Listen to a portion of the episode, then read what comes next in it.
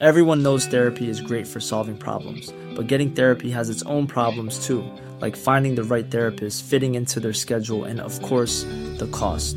Well, BetterHelp can solve those problems. It's totally online and built around your schedule. It's surprisingly affordable too. Connect with a credentialed therapist by phone, video, or online chat, all from the comfort of your home. Visit betterhelp.com to learn more and save 10% on your first month. That's BetterHelp, H E L P. Millions of people have lost weight with personalized plans from Noom, like Evan, who can't stand salads and still lost 50 pounds. Salads, generally, for most people, are the easy button, right?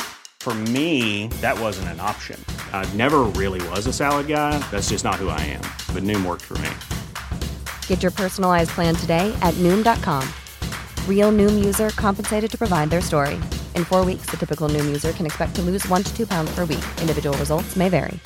I'm Sandra, and I'm just the professional your small business was looking for. But you didn't hire me because you didn't use LinkedIn jobs. LinkedIn has professionals you can't find anywhere else, including those who aren't actively looking for a new job but might be open to the perfect role, like me.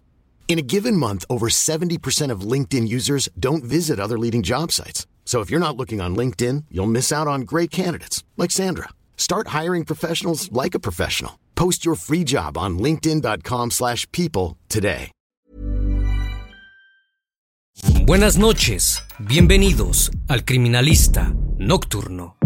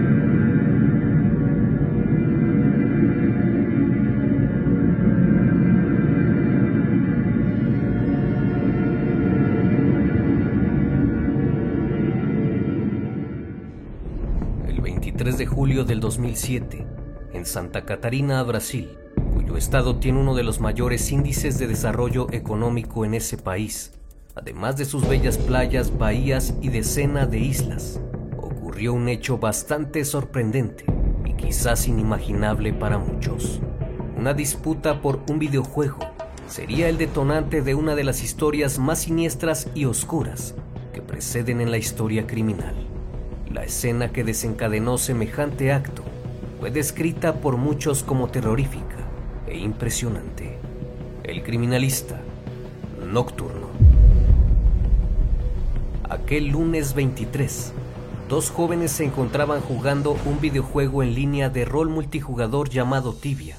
De pronto los chicos comenzaron a discutir por medio del chat del juego, debido a que anteriormente Daniel Petri de 16 le había prestado a Gabriel Kuhn de 12 un total de 20.000 gold coins para mejorar las habilidades que requería obtener del juego Tibia, con la promesa de devolvérselas. Daniel transfirió los fondos solicitados a la cuenta de Gabriel. Sin embargo, aquí es donde todo se complica. Ambos jugaban una partida, cuando Petri se molestó porque Gabriel le ganó, supuestamente porque había hecho trampa. Daniel le pidió que le pagara sus monedas, lo que el chico se negó a regresarle las gold coins, y eso enfureció a Daniel. En algún momento la pelea se intensificó, así que Gabriel lo eliminó de sus contactos virtuales del juego, y este simple acto provocó en Daniel Petri una profunda ira que no tardó en manifestar. Eran las 9.30 de la mañana, y Daniel se dispuso a llamar a su madre que estaba en Novotreno, un municipio de Santa Catarina, y le preguntó a qué hora llegaría. Cuando el chico obtuvo la respuesta, fue entonces que se dirigió a la casa de Gabriel, quien era su vecino. Sus padres en ese momento no estaban. Su hermano había salido y el niño se encontraba completamente solo. Daniel llamó a la puerta de su amigo y le preguntó si podía salir y arreglar las cosas. Gabriel Kuhn abrió la puerta y lo dejó entrar. Apenas ingresó al domicilio, Daniel lo derribó de un empujón y empezó a golpearlo salvajemente. El chico trató de defenderse, pero no lo consiguió. Durante la agresión lo arrastró hasta su recámara, mientras el joven le suplicaba que lo dejara.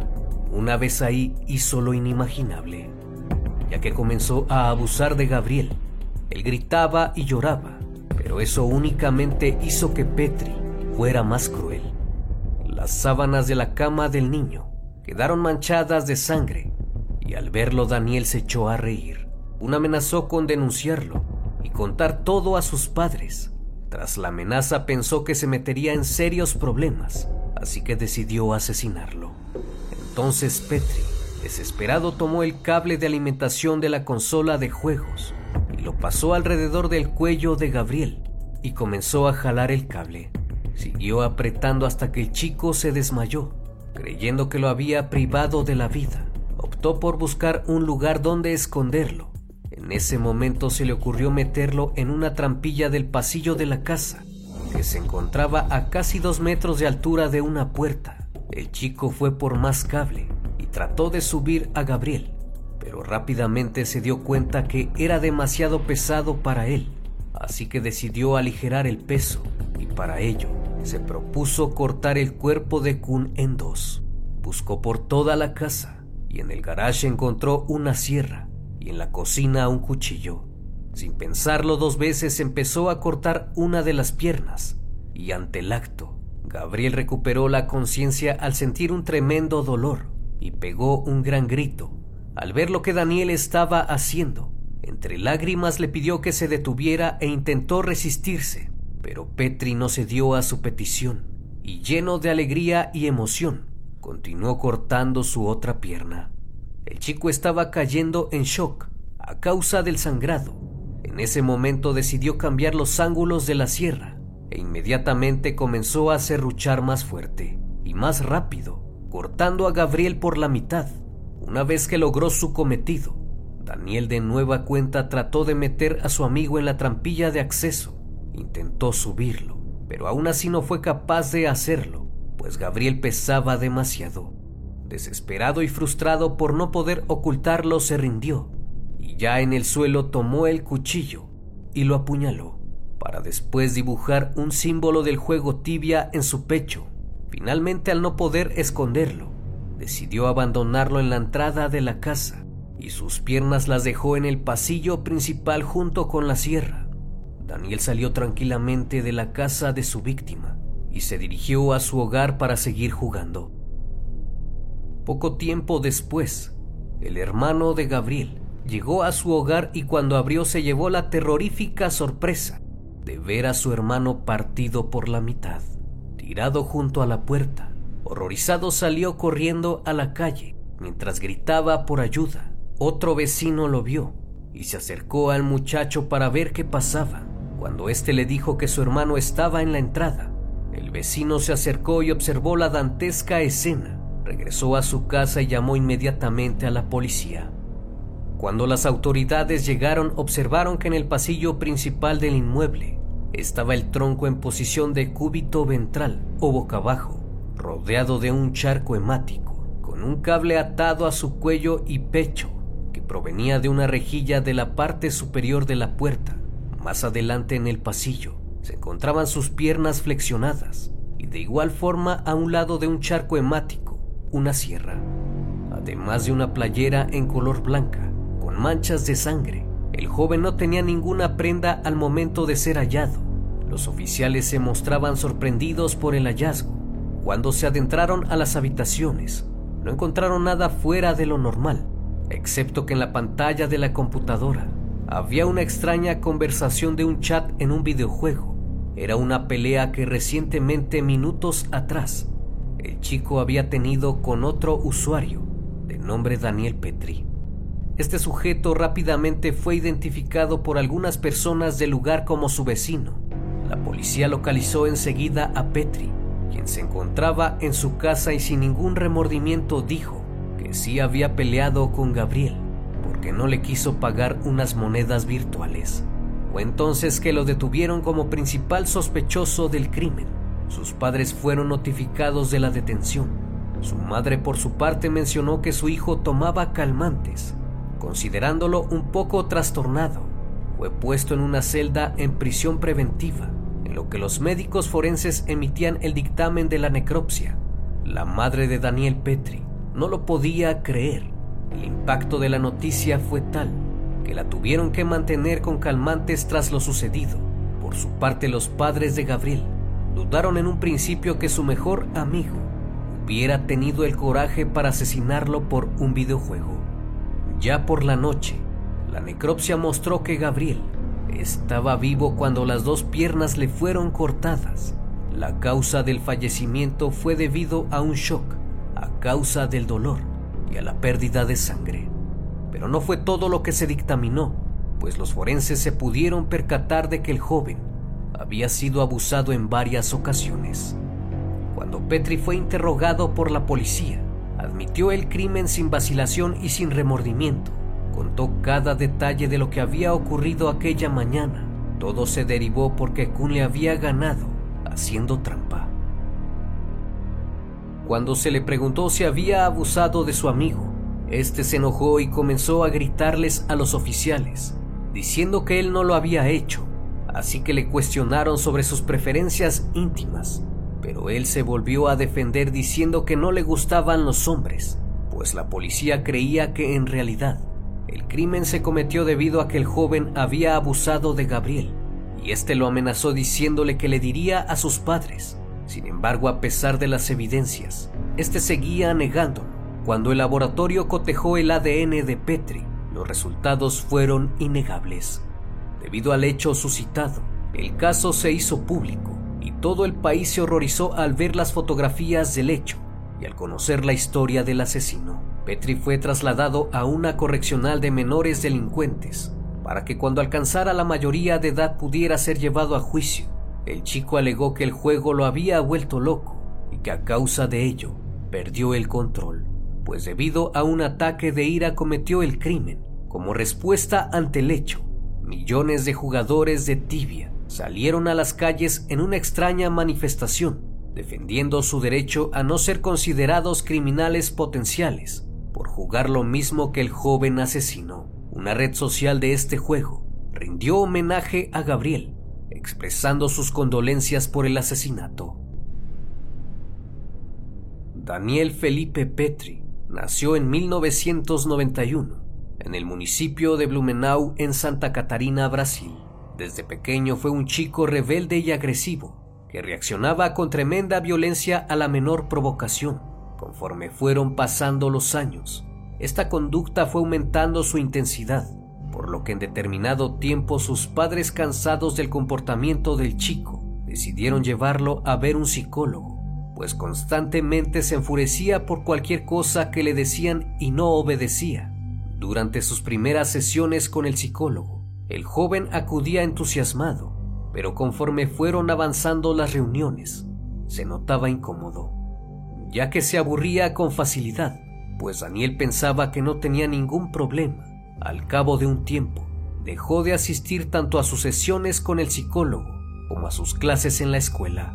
Al no poder con el comportamiento del muchacho, sus padres terminaron por desatenderse de él, primero porque pensaban que tal vez estaba madurando y la adolescencia lo estaba haciendo cada vez más rebelde, y segundo, porque éste comenzó a refugiarse en la televisión y en la música. Prácticamente Petri no hacía nada más que ver el televisor y permanecer en su cuarto.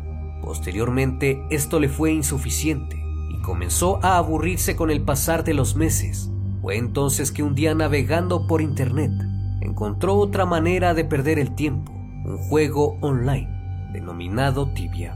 Llamó inmediatamente su atención, pues dicho juego tiene cerca de 800 niveles, los cuales una persona se tomaría demasiado tiempo para conseguir llegar hasta ahí.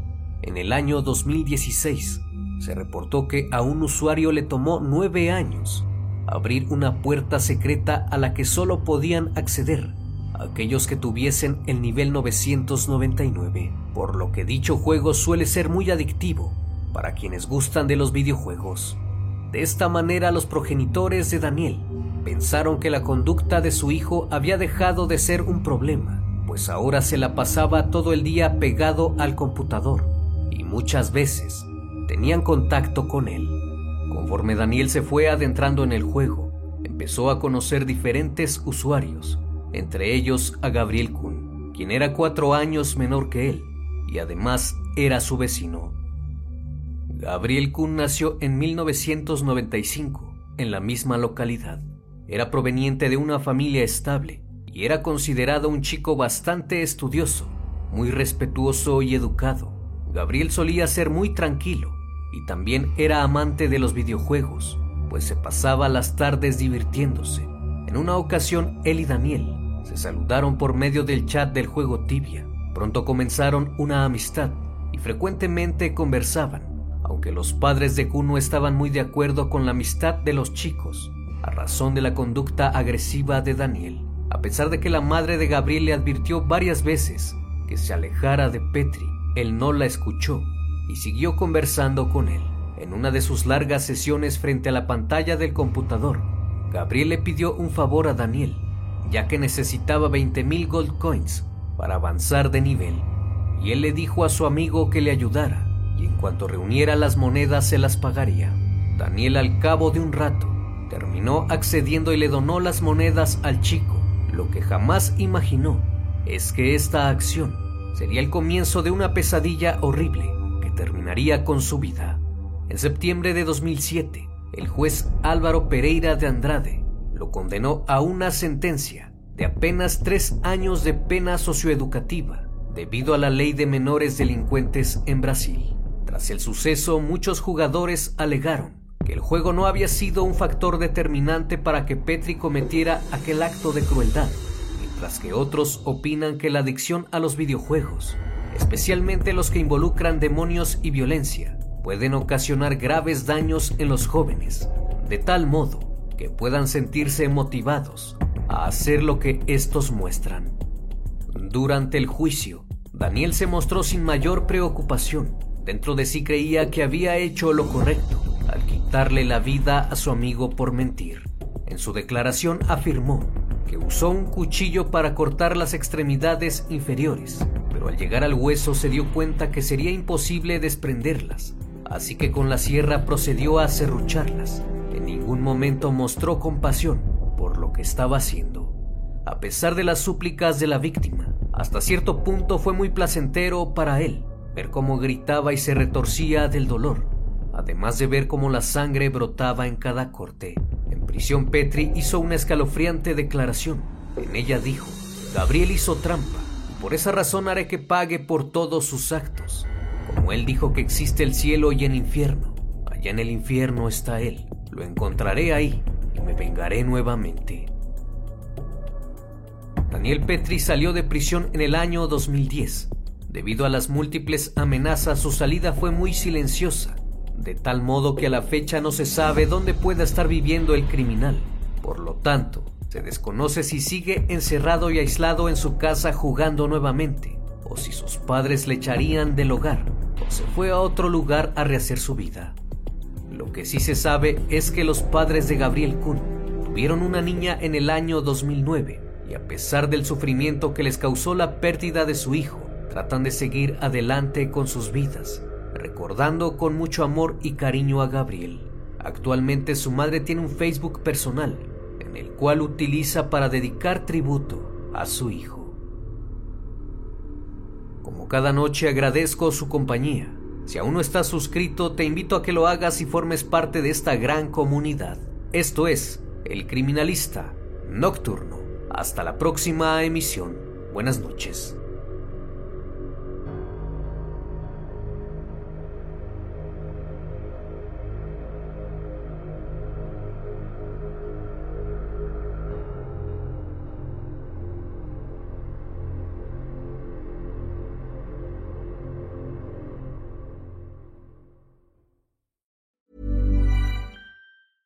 Planning for your next trip? Elevate your travel style with Quince. Quince has all the jet setting essentials you'll want for your next getaway, like European linen, premium luggage options, buttery soft Italian leather bags, and so much more. And is all priced at 50 to 80% less than similar brands. Plus, Quince only works with factories that use safe and ethical manufacturing practices. Pack your bags with high-quality essentials you'll be wearing for vacations to come with Quince. Go to quince.com/pack for free shipping and 365-day returns.